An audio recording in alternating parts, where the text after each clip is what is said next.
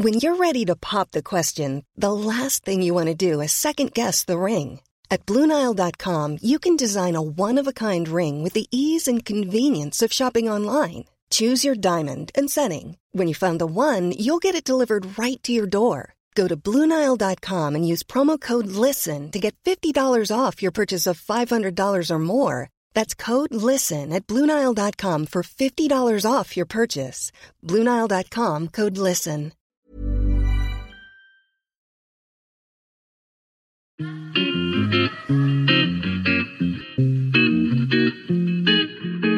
Salut les gars, je suis Anne-Laure Baratin et vous écoutez le podcast Genre de fille. Chaque semaine, je reçois une fille unique en son genre pour parler sans tabou de mission de vie, de galère, de déclic ou non, de féminin, de maternité ou pas, tout ça, tout ça. Par leur parcours, leur engagement et leur choix de vie, elles m'ont bluffé et j'ai à cœur de vous les faire découvrir. Je sais qu'elles vous inspireront. J'espère maintenant que leur parole vous permettra d'avancer, de choisir, de décider. Et maintenant, place à l'épisode du jour. Bonne écoute Cet épisode a été rendu possible grâce à Baratin, etc. Baratin, etc., c'est l'agence de création éditoriale qui accompagne les entreprises engagées s'adressant aux femmes et ayant à cœur de traiter leurs problématiques. Août 2020, une catastrophe s'abat sur Beyrouth au Liban. Une explosion ravage le port et ses alentours, faisant de nombreuses victimes. Quelques jours plus tard, dans la boucle WhatsApp de Yoga Kundalini auquel j'appartiens, dédicace Anne Bianchi, et qui regroupe plus de 200 personnes, je lis le message de Nadine, que je ne connais pas. Blindée d'énergie, prête à déplacer des montagnes, elle nous appelle à faire des dons. Elle s'occupera ensuite de les récolter et d'envoyer les colis directement au Liban. Je n'ai pas retrouvé le message exact qu'avait envoyé Nadine ce, ce jour-là, mais je me souviens de ce que j'ai ressenti en le lisant. L'énergie, la volonté, l'altruisme, l'ancrage surtout. J'ai voulu en savoir plus, et j'ai alors découvert qu'elle était coach, et qu'elle avait créé sa propre méthode au nom d'Aligné, et sa propre structure numéro 11. Je lui laisse la parole. Bonjour Nadine, je suis ravie de te recevoir aujourd'hui. Bonjour Anne-Laure, bah, écoute, merci beaucoup. je suis ravie aussi d'être là. Est-ce que tu peux te présenter en quelques mots? Oui, alors en quelques mots, tu voudrais que je me présente euh, en fonction euh, par rapport à ce que je fais professionnellement, par rapport à qui je suis? Écoute, fais-le spontanément, euh, et plutôt ce que tu fais aujourd'hui, parce que ce que tu es, on va y revenir euh, un peu plus en détail dans la suite euh, du podcast. Ok, alors donc, euh, écoute, professionnellement, je suis thérapeute, plus précisément hypnothérapeute. je suis coach de vie, coach professionnel, et je me suis formée au yoga Kundalini. Donc, j'enseigne le yoga Kundalini également. D'accord. Et donc, tu as monté ta, structure qui s'appelle Numéro 11. C'est ça, c'est ça. Il y a euh, deux ans de ça, j'ai euh, exactement, euh, j'ai monté une structure qui s'appelle Numéro 11 parce que ce chiffre est un chiffre important pour moi. D'accord. Sur ton site, quand tu expliques toutes les raisons qui t'ont amené justement à appeler ton cabinet ou ta structure Numéro 11, tu dis notamment, je cite, 11 ans, c'est l'âge où je suis arrivée à Paris suite à la guerre du Golfe, l'âge où j'ai appris à vivre avec mon instinct de survie. Est-ce que tu peux nous en dire plus? Oui, tout à fait. Euh, ben en fait, moi je le dis et, et c'est ce que je ressens. Mon premier grand tournant de vie s'est passé à l'âge de 11 ans où en fait je suis passée très rapidement euh, du monde de l'enfance à un monde qui est euh, un peu plus euh, un peu plus dur qu'est le monde de l'adulte, sans transition en fait. Je suis passée de, comme je te dis, du monde de l'enfance à, à, à vivre une guerre, à la voir, à l'entendre, et de et de et de quitter le pays où j'ai grandi. à venir très rapidement en France avec cette guerre-là. Et c'est des souvenirs, j'imagine, enfin, tu étais avec tes parents, euh, ça a été rapide, ça a, ça a mis du temps. Est-ce que tu gardes tout en mémoire ou avec les années, on oublie peu à peu? Alors, euh, on oublie certaines choses, mais on n'oublie pas tout. On n'oublie pas tout, euh, c'est marqué quand même, c'est assez, c'est assez marquant. ce qui est très marquant, c'est de voir la, en fait, c'est de voir surtout la réaction des parents. Parce qu'à 11 ans, on ne fait pas très attention à, OK, c'est quoi une guerre euh, Qu'est-ce qui se passe alors? Alors moi, dans mon souvenir, par exemple, quand la guerre a commencé, la première chose, euh, sincèrement, j'étais, je me suis dit, ah, c'est cool, c'est comme si c'était des vacances. Je passais des vacances à la maison avec mes parents. Donc ça, ça a été mon premier réflexe d'enfant. J'étais très contente du coup de passer un peu plus de temps euh, avec mes parents. Mais en fait, je me suis vraiment rendu compte que c'était pas si les vacances que ça, que en regardant, en observant la réaction de mes parents, j'ai compris qu'il avait quelque chose de, euh, en fait, de pas normal et de déstabilisant. D'accord. Et qu'est-ce que ça fait d'arriver à Paris, en France euh, Comment tu t'es adapté Comment tu as, enfin, comment as grandi, en fait, puisque tu étais encore une enfant euh, comment, Quel souvenir tu gardes de ça? Est-ce que tu as réussi à quand même avoir une enfance heureuse ou est-ce que pour toi, ça a été une vraie coupure? Alors, euh, alors moi je suis franco-libanaise euh, et je suis née au Koweït et j'ai appris le français au Koweït. Enfin, à la maison, euh, on communique trois langues, donc on parle en français. Enfin, oui, quand j'étais petite, on parlait en français, on parlait en libanais et on parlait en anglais. Donc, pour moi, au niveau adaptation en France, au niveau du français, c'était, pas vraiment problématique. Euh, là où c'était problématique, c'était euh, en fait le sentiment que moi j'en ai eu, c'est j'étais arrachée, j'étais déracinée du pays où je suis née, à tout d'un coup arriver dans le pays enfin dans le pays, euh, enfin la France, je, je, j'étais venue une fois en France quand j'avais 6-7 ans, donc c'était pas un pays que je connaissais véritablement et d'être déraciné et arriver quelque part où on n'a pas nos repères. Donc moi, j'avais pas mes repères, mes parents non plus. Donc c'était quand même une période assez euh, assez challenging. Donc euh, donc donc ça c'est euh, donc ça c'est ce que la coach te dirait. en tant qu'enfance, en tant qu'enfant, je te dirais que ça a été très dur vraiment très dur. C'est un gros choc émotionnel parce que on est, euh, on est déraciné, mais c'est pas juste un déracinement. C'est aussi toutes les images qu'on garde et tous les bruits qu'on entend. Et ça, c'est pas des choses qui partent aussi facilement que ça. Même s'il y avait un travail, c'est pas quelque chose qu'on oublie. Est-ce que la coach que tu es dirait que tu es résiliente? Je suis résiliente, il a fallu en fait. Et en fait, il a fallu que je sois résiliente et je pense que la résilience, en fait, elle est en chacun de nous. Nous sommes tous résilients. Et c'est ce qu'on a. Alors, euh, alors après, on peut l'activer. Euh, alors cette résilience, on l'active dès qu'on en a besoin. Je pense que oui, sincèrement, je suis résiliente. Et est-ce que tu es retournée au Koweït depuis? Est-ce que c'est une envie que tu as ou pas du tout? Et je suis retournée, je suis retournée, euh, je, ben, je suis retournée à l'âge de 18-19 ans. Et ça a été, ça a été un moment où, en fait, c'est comme dans un film. On revient à l'aéroport. Pourtant, moi, je n'avais, enfin, j'avais pas pris l'aéroport pour venir en France parce qu'on a dû fuir. On a dû passer euh, par euh, le Koweït. Euh, donc, donc, on a traversé le Koweït. On est passé par l'Irak et après la Jordanie. Et c'est en Jordanie où il y a eu l'ambassade française qui nous a rapatriés en France. Donc, donc je n'avais pas pris. Donc, la dernière fois que j'avais quitté le Koweït, je n'avais pas pris l'aéroport. Et le jour où j'arrive, donc, donc 7 ans, 7 ou 8 ans après, j'arrive à l'aéroport. Là, en fait, j'ai revu, mais, mais en quelques instants, plein d'images de mon enfance. Ça a été assez, euh, assez, euh, ouais, euh, assez dur, vraiment assez dur, assez dur. Mais à cette époque-là encore, je, je ne savais pas que je vivais avec un instinct de survie. C'était comme ça. Voilà, il fallait s'adapter à la situation. Je reviens, je, je ne montre pas mes émotions euh, et j'avance. Voilà, j'avance. Donc euh, si si, je suis retournée au Koweït. Alors forcément, c'était plus du tout le même le même le même pays que je connaissais, parce qu'entre temps, il y a eu les Américains euh, qui sont forcément arrivés. Et ils ont changé beaucoup de choses. Et tu, dis que tu montrais pas tes émotions, c'est ton éducation qui, ou c'était toi, ton caractère, ou tu voulais pas montrer, enfin, en tout cas, tu voulais pas exprimer le fait que c'était, dur de se, souvenir de tout ça?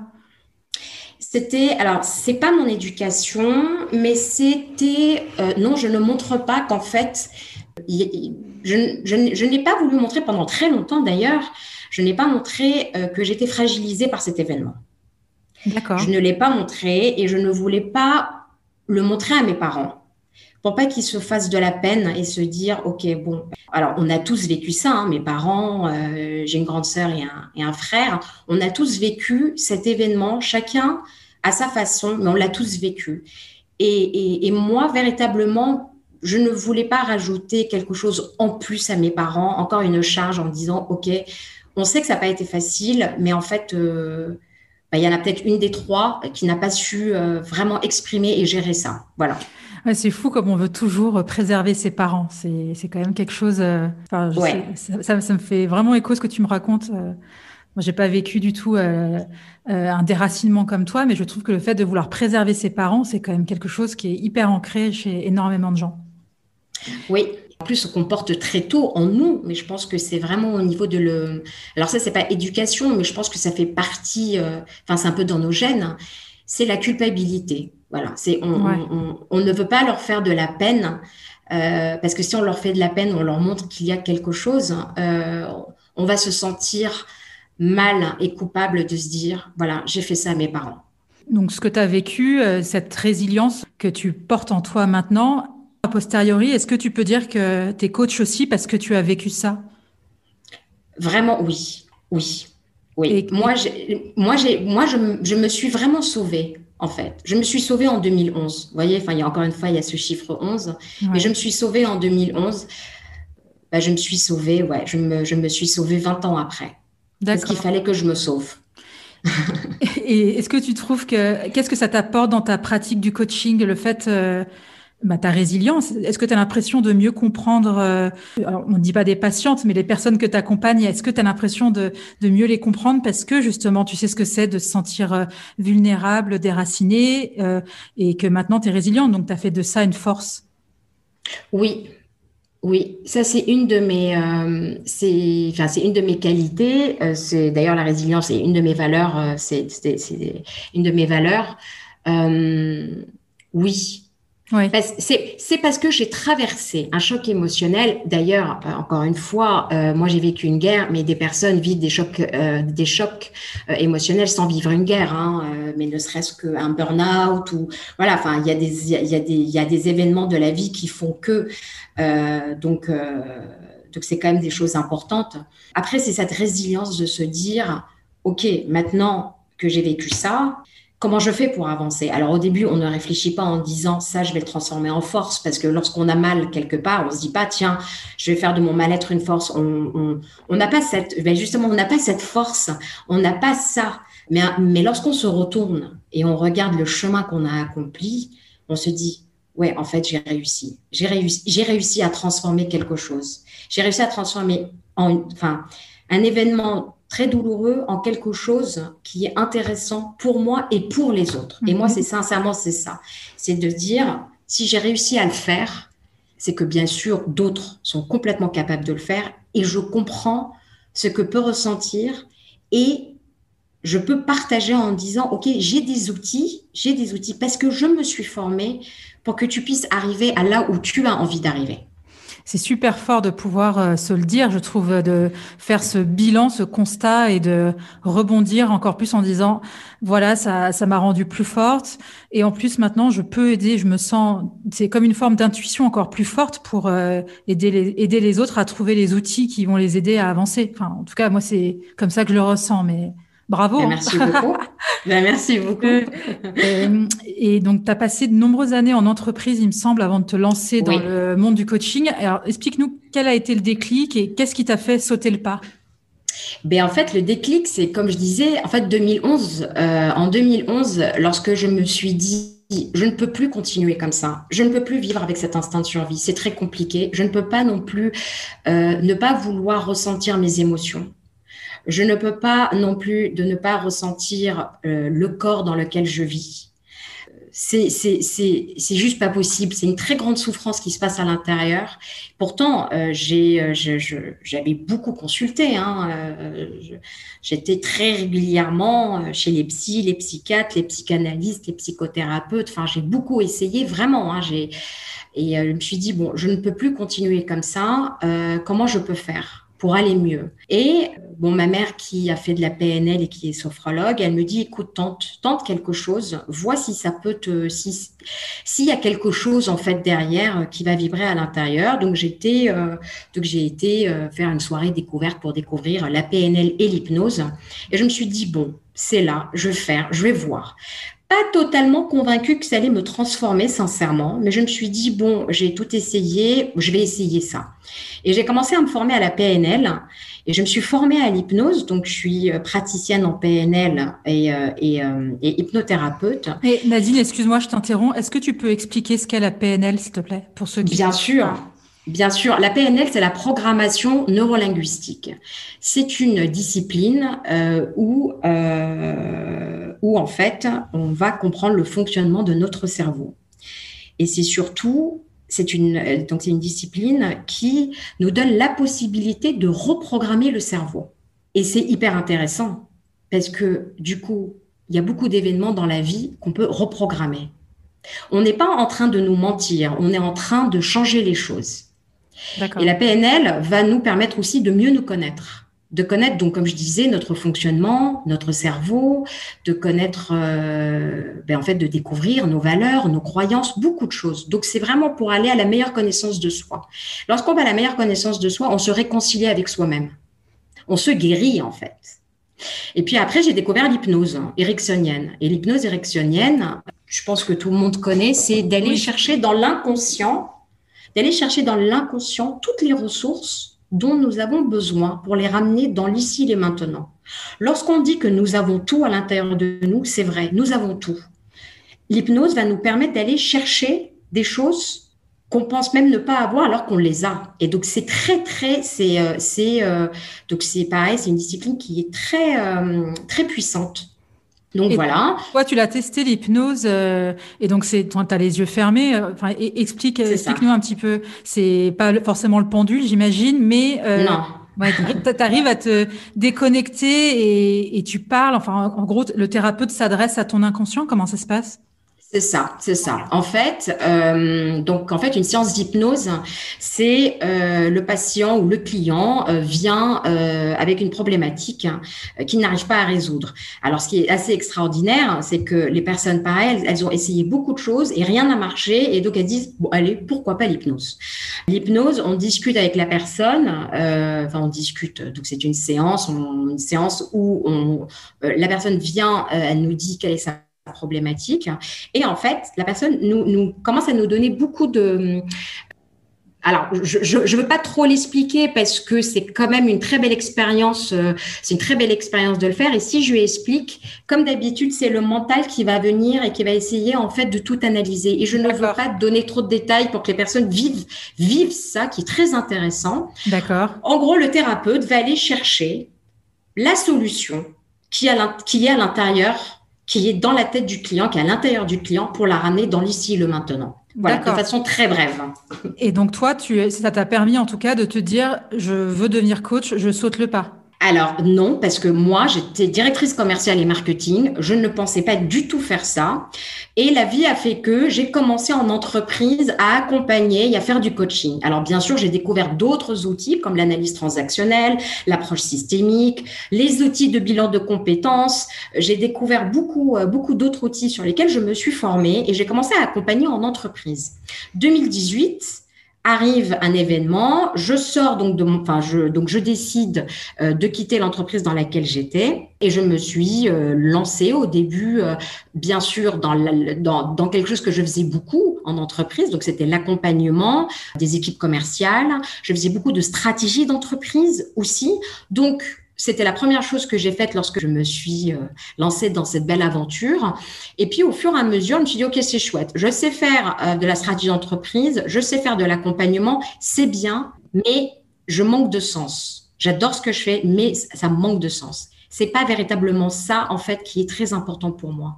Et ce qui était très important pour moi, c'est ce que je propose aujourd'hui, donc à mes clientes et quelques hommes, parce que, parce que mes clients sont surtout des femmes. Ce que je leur propose, c'est toute personne qui se pose des questions euh, sur euh, sur euh, ben, le sens. Voilà, elles sont en quête de sens. Elles sont, elles se posent des questions euh, sur, ok, je fais un métier, mais qu'est-ce que je fais après? Je suis pas si épanouie que ça. Des personnes qui ont beaucoup de doutes, beaucoup de peur, beaucoup de limitations, beaucoup de croyances. En fait, toutes les personnes qui se sentent très limitées, alors qu'en fait, euh, chaque être humain a un, potentiel illimité, et on va travailler sur ça.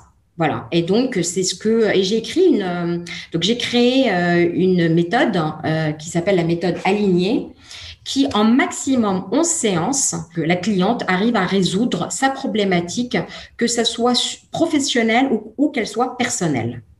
Justement, là, tu parlais de tes clientes. Euh, est-ce que tu as des hommes ou c'est une majorité de femmes qui viennent te consulter? Ouais. D'accord. Et à ton avis, pourquoi?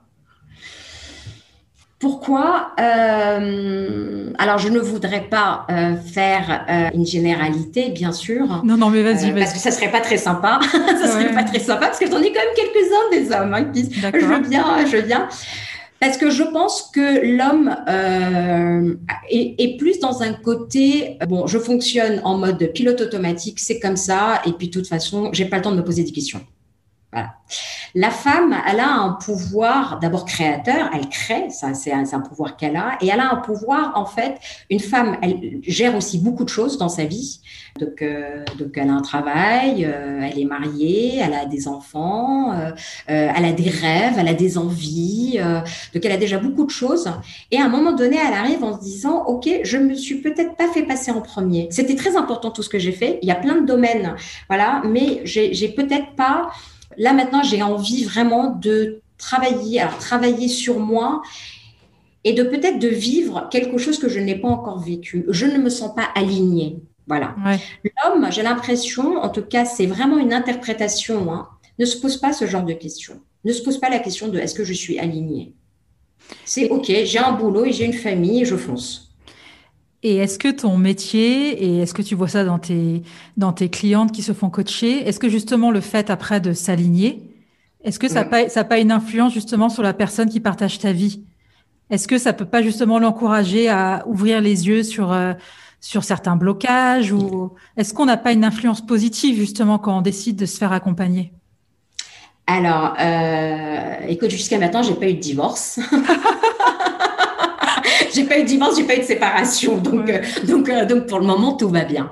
Ben, Quand la cliente, ben, en fait, c'est marrant parce que dans, dans le premier, euh, dans la première séance qu'on fait ensemble, donc en fait, c'est un diagnostic. Voilà, je propose à toutes mes clientes et clients un diagnostic. C'est de se dire où je suis aujourd'hui et où je veux aller. Et je pose des questions sur les différents secteur, domaine de vie, c'est-à-dire euh, aujourd'hui, où est-ce que tu te sens dans ta vie de couple, où est-ce que tu te sens dans ta vie amicale, dans ta vie sociale, dans ta vie, dans ta vie spirituelle, dans ton propre développement personnel, comment est-ce que tu te sens euh, dans ton travail, comment est-ce que tu te sens au niveau de tes finances, au niveau de ta carrière? Donc, donc la personne, elle s'auto-évalue et je lui dis, où est-ce que tu veux aller? Parce qu'on ne peut pas commencer, bien sûr, un accompagnement sans savoir où se trouve la personne et où est-ce qu'elle veut aller. Et pour moi, c'est très important parce qu'à la première séance, on se fixe un ou des objectifs pour que la personne atteigne ces objectifs-là. Et bien évidemment, je ne la quitte pas tant qu'elle n'a pas atteint ses objectifs. Donc par rapport à la question, lorsqu'il y a un problème de couple, forcément, lorsqu'on va commencer, en général, les, les femmes qui viennent vers moi, elles ont une problématique professionnelle. Voilà, c'est je n'aime pas ce que je fais ou je ne trouve pas du sens et je ne sais pas quoi faire d'autre et ceci et cela et là. Donc on arrive par la porte professionnelle, mais lorsqu'on bouge quelque chose, tout bouge, mais pour le mieux. Donc pour le mieux, c'est si une personne elle avait un problème dans son couple, ben en fait il y a des choses qu'elle comprend parce que nous sommes alors on le sait, on ne peut pas changer la personne qui est face à nous. La seule personne qu'on peut changer c'est nous-mêmes. Donc on laisse tomber les interprétations. Moi, je, moi, je voyais plutôt ça euh, de, d'une manière en fait positive, tu vois, le fait de quand on entame un, un coaching ou, euh, ou, une thérapie, ça forcément ça, ça, peut aussi avoir une incidence sur la personne à côté de toi. Enfin, je veux dire, euh, c'est pas forcément, ouais, c'est pas forcément ta vision, toi, de ton couple, mais cette personne, lui ou elle, peut se dire, bah, en fait, de la voir ou de le voir évoluer, changer. Moi, ça me ramène à, à moi, à ma situation et, est-ce que jusqu'à des hommes qui, vont plus bouger aussi? Ah d'accord, ok, ok, je comprends mieux. Alors en face, la personne voit le changement. Donc si, donc si j'accompagne une femme et forcément donc son, bah, son partenaire voit que, que son épouse euh, euh, a changé, soit ça lui donne envie de lui aussi de travailler sur lui, soit ça peut l'effrayer. Ouais, d'accord. Ça. Et ça, je pense, et ça, je pense que Anne-Laure, euh, vu que, vu que tu fais aussi du yoga Kundalini, tu as dû, as dû peut-être voir certaines personnes autour de nous qui nous ont témoigné aussi euh, comment ça s'est passé dans leur couple. Ah oui, complètement. Mais moi, c'est un truc qui me marque beaucoup, c'est euh, euh, que ce soit pour la pratique du Kundalini ou le fait de commencer un coaching, ça, ça bouge, c'est comme un espèce de sable mouvant qui euh, qui fait qui a, des résonances, quoi, comme mm. un tremblement de terre avec des secousses un peu partout, et ça fait ça. Ça, ça, peut déranger beaucoup de monde en fait, beaucoup de tes proches qui te voient changer, évoluer, remettre des choses en cause. Mais tout simplement parce qu'en fait, on redistribue les cartes. C'est ça qui dérange. Mm. C'est pas le changement, parce qu'on est tous très contents lorsqu'on voit des personnes euh, grandir, évoluer, euh, euh, aller plus vers la lumière, se révéler. Enfin, c'est quand même, enfin, c'est quand même beau de voir ces personnes-là aller sur ce chemin-là. Ce qui dérange, c'est c'est que les cartes, et en fait, on redistribue les cartes. C'est comme lorsqu'une personne décide d'arrêter de, ben, boire de l'alcool. Hein. Si tu es tout le temps avec des amis qui boivent et un jour tu leur dis, ben, moi j'arrête de boire parce que je sens que ça me fait pas du bien et j'arrête de boire pendant quelques temps, ça va déstabiliser toutes les personnes autour de sa table. Va dire, mais pourquoi tu bois pas? Mais pourquoi? Mais attends, mais boire un verre de vin, c'est bon pour la santé. Les médecins le disent, mais je comprends pas. C'est pourquoi? Parce que du coup, elle décide de ne plus faire ça et ça dérange l'ensemble et ça change les cartes du jeu. Parce que nous avons tous un rôle lorsque nous sommes avec des personnes. On joue tous un rôle, euh, que ce soit dans, notre famille, dans notre couple. Euh. Exactement. Il faut en prendre conscience. Mm. Sur ton site, il y a une citation qui m'a beaucoup marqué, c'est celle de Mark Twain. Je cite Il existe deux grands jours dans la vie d'une personne, le jour où elle est née et le jour où elle découvre pourquoi. Alors, est-ce que mm. tu, tu penses qu'on a tous une mission de vie? Oui, moi je pense qu'on est tous là pour quelque chose. Alors attention dans ce qu'on dit dans mission de vie. Hein. On n'est pas tous là pour être thérapeute ou être... Euh, euh, en tout cas, quand on parle de mission de vie, c'est qu'on est tous là pour contribuer à faire quelque chose de grand. Et toi, ta mission de vie, si tu devais la, la, nommer, qu'est-ce que tu dirais? Ben Moi, vraiment, je l'ai trouvé, ma mission de vie, c'est l'accompagnement. Qu'est-ce que tu dirais à la Nadine d'il y a cinq ans? Il y a cinq ans, là, laisse-moi faire une soustraction. Il y a cinq ans, eh ben c'est marrant. Ben, il y a cinq ans, euh, il y a, ben, je dirais à Nadine, il y a cinq ans, tu vois, tu t'es pas du tout imaginé qu'un jour tu allais être dans l'accompagnement vraiment. Et, euh, et regarde, regarde. Et d'ailleurs, c'est marrant puisque tu nous, tu nous parlais tout à l'heure de 2011, qui est quand même une mm. date hyper importante pour toi. Là, tu fêtes mm. d'une certaine façon les dix ans euh, de ta renaissance. Enfin, je ne sais pas si on peut utiliser ce terme-là, mais de ton épanouissement, de ton accomplissement. C'est une belle date. C'est une très très belle date et la belle date aussi, c'était cet été, le 2 août, 2 août 2020. C'était exactement, ben, moi j'ai quitté le Koweït, enfin la guerre a commencé le 2 août 1990 et forcément cette date-là, elle a hyper résonné, hyper résonné et, je me suis retrouvée à l'âge de 11 ans. C'est dingue, hein il y a des événements comme ça dans la vie qui ne nous quittent pas. Et puis bon, j'ai envie de te dire aujourd'hui, j'ai pas envie que ça me quitte cet événement-là parce que parce que j'ai grandi grâce à ça. Ma, vie, elle aurait été sûrement autrement et, peut-être beaucoup moins intéressante s'il n'y aurait pas eu cette date-là. Qu'est-ce qui t'anime, Nadine? Sincèrement, ce que je fais, ce qui m'anime, ce qui m'anime et ce qui me fait vraiment vibrer, c'est tous les accompagnements que je fais avec toutes ces femmes. Euh, et certains hommes bien évidemment, mais avec toutes ces femmes, elles arrivent avec euh, avec aucune avec un manque de clarté, avec euh, des choses qui sont qui sont lourdes à l'intérieur, lourdes parce qu'elles n'arrivent pas à gérer ce tas d'émotions. Et quand je les vois très rapidement dans l'accompagnement, dans les premières séances, elles commencent à se libérer. Et à la fin, quand on se quitte, alors on se quitte jamais parce que j'ai toujours des nouvelles de mes clientes, mais lorsqu'on se quitte, quand je vois le chemin parcouru, à chaque fois, je suis très heureuse, très, très, très, très heureuse pour les personnes. Est-ce que tu as l'impression qu'aujourd'hui, les préoccupations de, tes clientes, elles se ressemblent, elles se ressemblent beaucoup? Il y a, Tu trouves qu'il y a une évolution? Les femmes ont peut-être envie de plus de prendre de place, de prendre la parole. Est-ce que qu'est-ce que tu, tu notes en fait dans tes accompagnements par rapport à, à tes clientes? Moi, je note que, que la femme d'aujourd'hui, elle veut prendre sa juste place. C'est juste ça qu'elles veulent. Elles ne veulent pas prendre plus de place. Hein. Elles ont une juste place à prendre. Et tu penses que le monde d'aujourd'hui, il est prêt à, les accepter comme elles sont ou, alors il va falloir faire du bruit et, prendre sa place? Ah, intéressant. Je pense, malheureusement, faire du bruit, je pense que c'est important, mais je pense qu'il ne faut pas juste faire du bruit. Faire du bruit parce qu'il faut quand même attirer cette attention sur ce qui se passe, enfin, ou plutôt sur ce qui ne se passe pas, plutôt. Donc oui, donc oui, du bruit, c'est bien, mais on peut aussi agir sans bruit. Être persévérante, déterminée et résiliente. Qu'est-ce qui te met en colère ou peut t'agacer? Beaucoup de choses. beaucoup de choses, mais je ne m'exprime pas souvent sur ce genre de choses parce que je fais partie, moi, des personnes qui font pas beaucoup de bruit, mais qui travaillent, euh, mais, mais je, en fait, je suis quelqu'un qui travaille sans bruit. Qu'est-ce qui m'agace? Beaucoup de choses, sincèrement. C'est, euh, euh, par exemple, qu'une femme en France ne puisse pas adopter un enfant. Ouais par exemple. C'est très compliqué. Euh, ce qui m'agace, euh, enfin déjà sur ce sujet-là, je ne, je, ne, je ne comprends pas pourquoi c'est aussi compliqué. Pourquoi on doit justifier de beaucoup de choses, voilà, pour qu'on puisse avancer ce qui m'agace, ce qui se passe aujourd'hui avec, euh, avec, euh, avec, avec, avec cette euh, désinformation, malformation, de tout ça, tout ce qui est autour, en fait, de tout ce qu'on vit depuis un an et demi, quoi. Ça, ça m'agace, ça m'agace aussi, ça m'agace, ça m'agace qu'on nous retire autant de liberté en si peu de temps. Ouais. voilà, moi, la liberté, c'est quelque chose, enfin, c'est une valeur qui est très importante. Enfin, il y a beaucoup de sujets qui m'agacent, mais, mais j'essaie de faire au mieux pour faire avancer les choses. Et quel genre de fille es-tu, Nadine? Alors, euh, quelle, quelle, fille je suis? Euh, Authentique. Alors, tu vois, l'année dernière, j'étais en train de regarder un peu les archétypes. D'accord. Et, euh, l'archétype qui a le plus résonné, c'est Diane. Voilà. Donc, je ne sais pas si. si Diane Chasseresse? Exactement. Exactement. Qu'est-ce qu'on peut te souhaiter?